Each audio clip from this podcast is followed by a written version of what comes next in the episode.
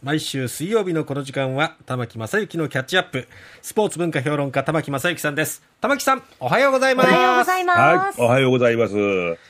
ー、と、今日はちょっとね、あの、えー、えー、なんて言いますか、あ話題としては暗い話題。えー、一律船橋高校バレーボール部で暴行事件があって警察沙汰になっちゃったっていうで、ね、これまあ60歳のあの監督を長くされていた顧問の先生が、えー、えー、かなりひどい暴行をしていたっていうのがあのビデオにも映ってるらしいんですよね。えー、ただ私があの一番気になりましたのはねこの時の校長先生のコメントなんですよ。はい、というのはあのこういう指導の仕方は今の時代にはふさわしくないと言ったんですよね。あ要するに、それ前の時代にはやってたことだっていうことが案にありますよね、意識として。これはね、実は間違いなんですよ。ほうというのは、確かにあのいろんな厳しいことがあったっていうのが、はい、あのえー、なんスポーツの部活動の中で、え。その暴力に近いことがあったっていうのは事実なんですが、はい、これがいつ頃から始まったか、ご存知ですか？いつ頃から？ええというのはね、えー、一つのヒンヒントは、はい、あの戦前からのその日本の、まあ、明治時代以来と言ってもいいんですけれども、えー、スポーツをやっていた人たちの学歴というのは非常に高いんですよね。うん。というのは、旧制高校とか大学とかでばっかりスポーツというのはやられたわけですよ。で、その中で、まあ、ある意味、教養のある人たちが多かったもので、ええ、暴力事件というのは戦前にはほとんどないんですね。で、あの、例えば、その、金メダルをね、あの、オリンピックで初めて取られた、えー、小田幹夫さんって早稲田大学の学生の方で、ええ、この方、朝日新聞の記者としてアムステルダムに行ってレポート書いてるんですよね。はい。それから水泳で金メダル取った鶴田義之さん、この方はもう、おこの方は、えー、アムステルダムオリンピックで金メダル取った後に明治大学に入学されてるんですよ。へで勉強し直されてるんですね。でその鶴田さんはその放放置新聞の記者としてレポートたくさん書いておられます。はい。それから女子で初めて800メートルで、えー、女子で初めてメダルを取った、銀メダルを取った瞳記念さん。はい。この方毎日、毎日新聞の記者として特派、特派員としてオリンピックに出場していて、ええ、この方の文章を読んだらびっくりしますけど、めちゃくちゃうま上手です。へ素晴らしい文章を書かれてるんですね。おまけにこのアムステルダムオリンピックよりもちょっと前にですね、テニスで初めて銀メダル取った方たち、この方たちというのは、慶応大学を出て三菱商事に入社された熊谷さんとか、はい、それから一橋大学、今の一橋大学、昔の高等商商業学校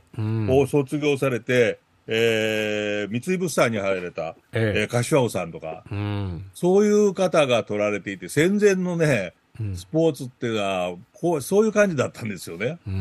ところが戦後になって、戦地から引き上げてこられた兵隊の方たちが、えええー、たくさん体育の先生になられたんですよ。で、そのそこに戦争で覚えてしまった体罰とかを持ち込んじゃったんですよね。うん、なるほど。ですからね、要するにスポーツの中では全くそれ関係ないのにね、そういうことを、え兵隊時代に、そのまあ殴られたとかですね、うん、ひどい仕打ちを受けたというのが持ち込まれたというのがどうも事実ですね、これが。ですから、あの、かつては厳しかったっていうのも違うんですね。そこは1964年に、女子バレーボールが金メダル取ったのは有名ですね。東洋の魔女と言われました。で、監督、鬼の大町と言われましたけれどもね。はい、もう厳しいスパルタ式の練習で厳しかったって言うんですけれども、え暴行なんかしてませんよ。全く。確かにその練習は厳しかったかもしれないけれど、フィルムを見たらよくわかるんですけど、選手も反発してるんですね。で、監督に向かってぶつかっていったりしてるんですね。結構そういうコミュニケーションの中で、厳しい練習をしていたことは事実ですね。それから手にあの、レスリングの八田一郎さんというのも、ものすごく厳しいという有名で、うん、上野の動物園でライオンとにらめっこさせたとかね。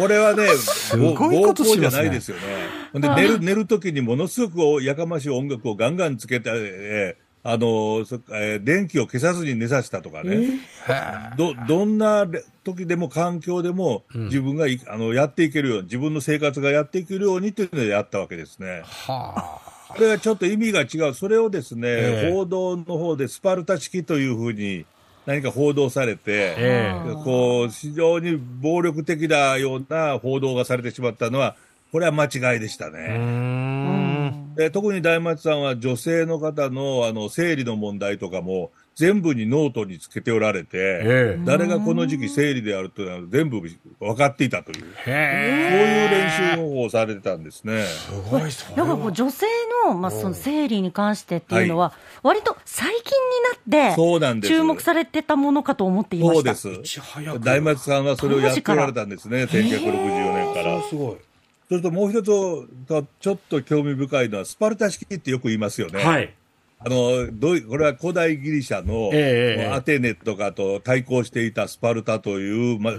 ポリスですね、はい、都市国家が非常に、え厳しい練習をさせて、兵隊がすごく強かったということを言われてるんですけれども、このスパルタ、オリンピック弱かったんですね。で、オリンピックで入賞者の名前がほとんどないんですね。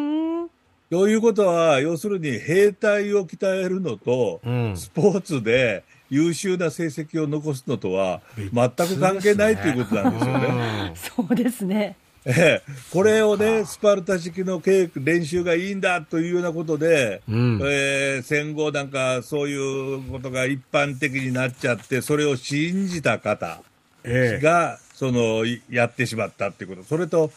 ある意味では、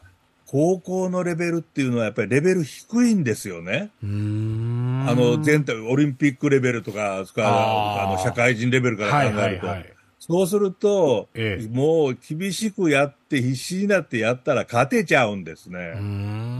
これ、ところがそこからずっと最後まで伸びていった人ってあんまりないんですよね。で高校野球なんかでプロ野球で活躍してる人を見たらよくわかりますけれども、うん、それほどね、甲子園でいい成績残してませんよ。